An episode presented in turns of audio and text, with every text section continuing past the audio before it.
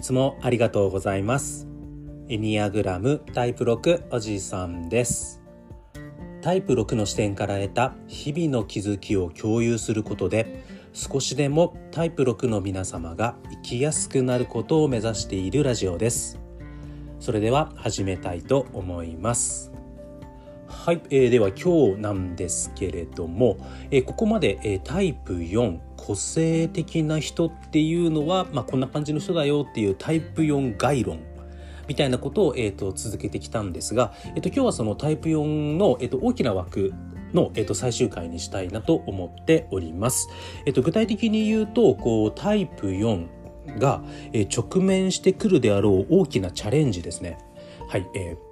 チャレンジ、えー、試練であり困難でもあるんですが逆に、えー、そのチャレンジである以上そのトライなので、えーと、それを乗り越えていけば、えーと、タイプ4であるあなたっていうのがより健全な段階健全な心の段階より本当に自分らしく、うんえーと、自分の心に従って生きやすい状態になる、えー、そこに来る大きなチャレンジ、えー、それについてお伝えしていきたいなと思います。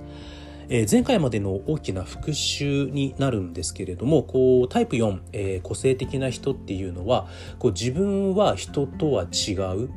うん、という気持ちを持ちやすく、まあ、その自分は人とは違うっていうのがこういい方に行く場合もあります。こう自分は人とは違うこんな資質を持っているとかこう自分は人とは違うこんな考え方ができる私は特別な人なんだっていうふうに思えるプラス面もあれば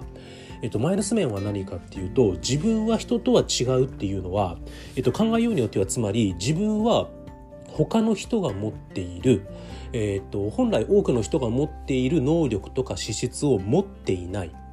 うん、ある種欠陥した部分を持っている人間なんだっていうふうにこう思い込みがちになってしまうというマイナス面もこう同時に持つんですね。これはタイプ4、えーえーと、個性的な人の、えーと、大枠になるんですけれどもじゃあどうしてもねこのマイナス面の方ですね、えっと、自分自身には多くの人が持っている、えー、大切な能力が何か欠落してるんじゃないか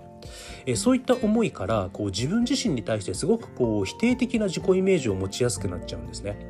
えっと、結果こう自己評価が低くなりがちなのがタイプ4個性的な人です。じゃあこうタイプ4、えー、個性的な人主に、えー、心の段階が通常の段階から、えー、不健全な段階においてなんですけれどもじゃあこの常に低い自己評価を埋めるためにどうするかっていうとこう自分の心の中にこう理想化された自己イメージ、えーと、空想の自分自身ですね。こうファンタジーセルフ、うんえーと、ファンタジーな理想化された自分の心の中のヒーローのようなうんえーと、理想的な自分を心の中に空想で作り上げるっていうことをやりがちになります。そしてこうタイプ4であるあなたっていうのはこう自分の心の中に作り出した空想の自分と実際の現実の自分の間にあるギャップに苦しむことも多くなります。まあ、その結果こう恥の感情を抱きやすいこの辺が非常にこうフィーリングセンターっぽいなっていう感じはします。はい、えー、そして、えーと、タイプ4、えー、個性的な人っていうのはじゃあそうやってこうファンタジーセルフ、えーと、理想化された自分自身っていうのを心の中にたくさん持ちますのでこうなんて言うかなこの理想化された自分っていうのはどこから作ってくるかっていうと自分が周囲を見てみてあの人のここがいいなとかうん、あの人のここがいいなああの人のこういうところがいいなっていうふうに、えっと、自分が持っていないであろうでも他人が持っている何かいい部分っていうものを取り入れてそれを、えっと、ファンタジーセリフにして、えっと、次から次へとねいろんなこう自分自身のアイデンティティを作っていく。うん、でその次から次へとねこう万華鏡のように心がこう感情的に変化していって、えっと、次から次へとね、えっと、自分のその時の感情からいろいろなアイデンティティを作り出そうとするっていうのがタイプ4の、えー、個性的な人。うん、あの特に通常段階におけるタイプ4の方が、えー、多い行動だったりするみたいなんですね。うん、で、えっと、その結果としてどうなっていくかっていうとこう自分の中にあるいろいろな感情の中でこの感情この気持ちは自分自身であるという感情を選択そしてそれを自分のアイデンティティとしていき逆にこの気持ちはいや自分じゃないなっ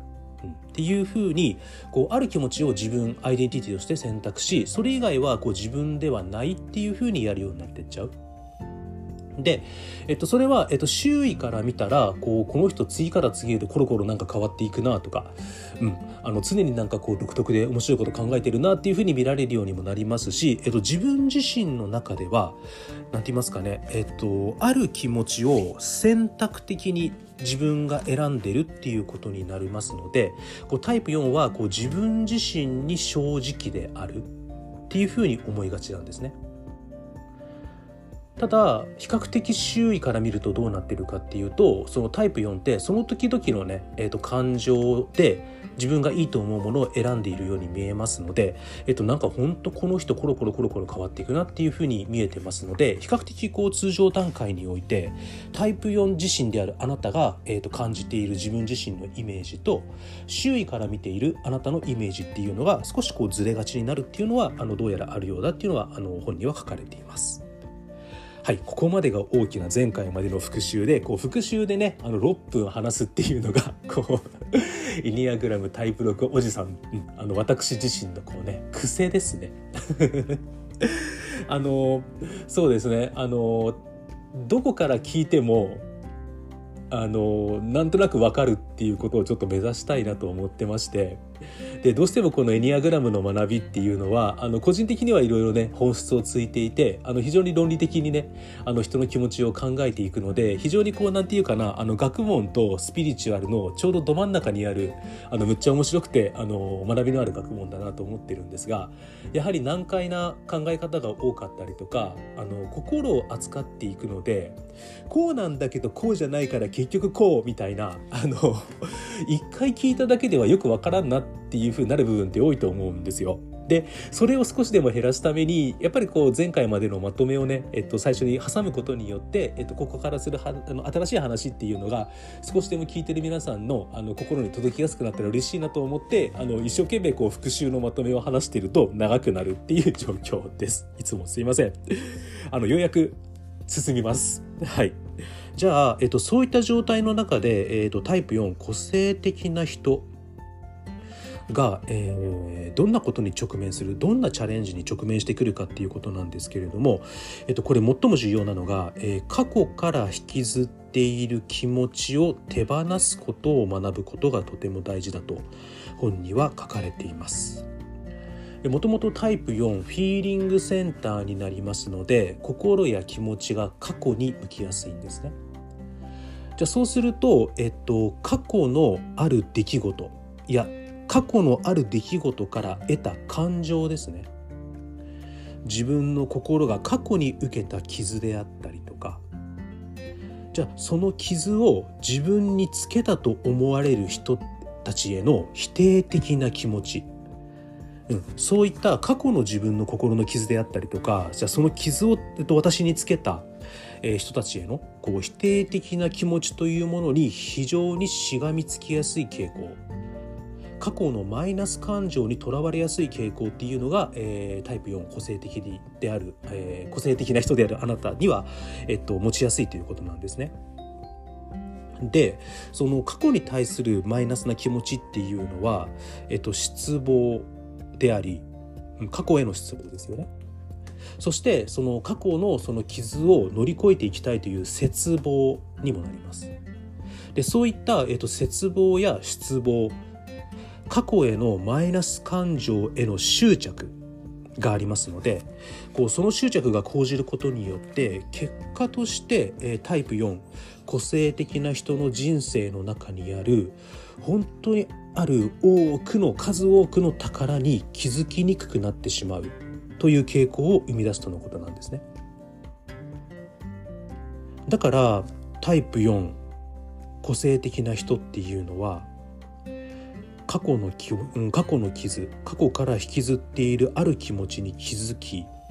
それを手放すことを一つ一つ学んでいくっていうことが重要であるようです。あの自分の中には根本的に間違っている部分があるということを強く信じている限りにおいてタイプ4個性的な人であるあなたっていうのが本来自分の中にある多くの良い資質を感じ自分自身の中にはこんないい部分があるんだっていうことを心から楽しむことができにくいっていうふうには本には書かれていますただタイプ4個性的な人にとって、えー、本来自分自身の中にあるね本当に良い資質を感じ認めることっていうのがとても難しいみたいなんですね。それはなぜかというと自分自身の中に良い資質があるということを認めてしまうと自分には欠陥がある。自分自身には人にはない欠陥がある。そういった欠陥がある私は犠牲者なんだ。私かわいそう。っていうその気持ちがタイプ4にとってのアイデンティティになってるんですね。アイデンティティになっている可能性が結構高いんですね。特に通常段階において。じゃあ自分自身の中にもともと持っている良い資質を認めるってことはどういうふうになるかっていうと欠陥があるそんな欠陥がある自分自身は犠牲者でありかわいそうであるアイデンティティを手放すっていうことになるんですね。ただタイプ4であるあなたっていうのは根源的な欲求として自分自身の内面の体験自分自身の内面の、えーと、自分自身の感情に基づいて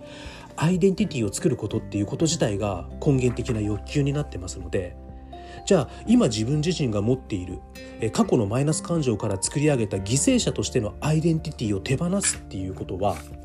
それはつまり根源的欲求に反することになるんですね。これ怖いですよね。だからこそタイプ4個性的な人であるあなたっていうのはこの本来自分が持っている自分自身の中にもともとある多くの良い資質を感じ認めるっていうことが難しいし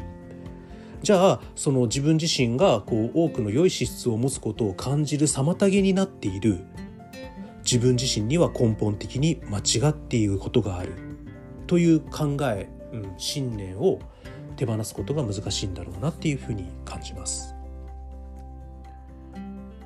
ただ難しいんですけどこうなんていうかなこう自分には根本的な間違っていることがあるっていう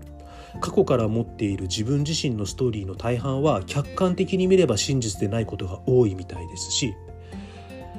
うん少なくとももしかしたら自分自身がそうやって思い込んでいる自分には根本的に間違っていることがあるっていう信念考えっていうのは真実でないのかもしれない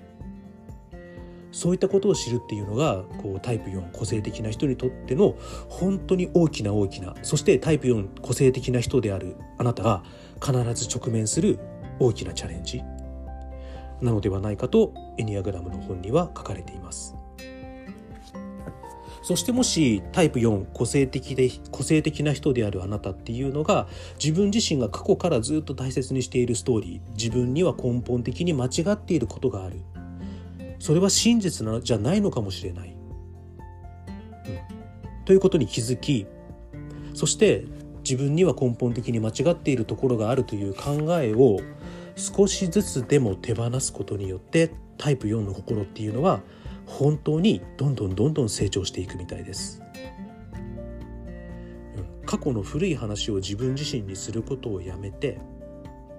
そして自分に対する昔の昔から発生するかつての気持ちが消え始めそしてどうなるかというとタイプ4個性的である人であるあなたっていうのは今この瞬間今ここにおいて自分自身が何者であるか。今こここの瞬間において自分自身がどのようなアイデンティティを持てるか。自分自身のアイデンティティっていうのは今ここ過去ではない。過去からの自分の延長線上ではなくて今この瞬間にいる自分。そこに自分自身のアイデンティティがあり今この瞬間に自分自身が何者かであるということがある。そこに気づきそれを大切にすることができるようになる。というふうにイニアグラムの本には書かれております。そうですね。あのここまであのタイプ4個性的な人の他にも、まあ、タイプ6、まあ、タイプ1タイプ2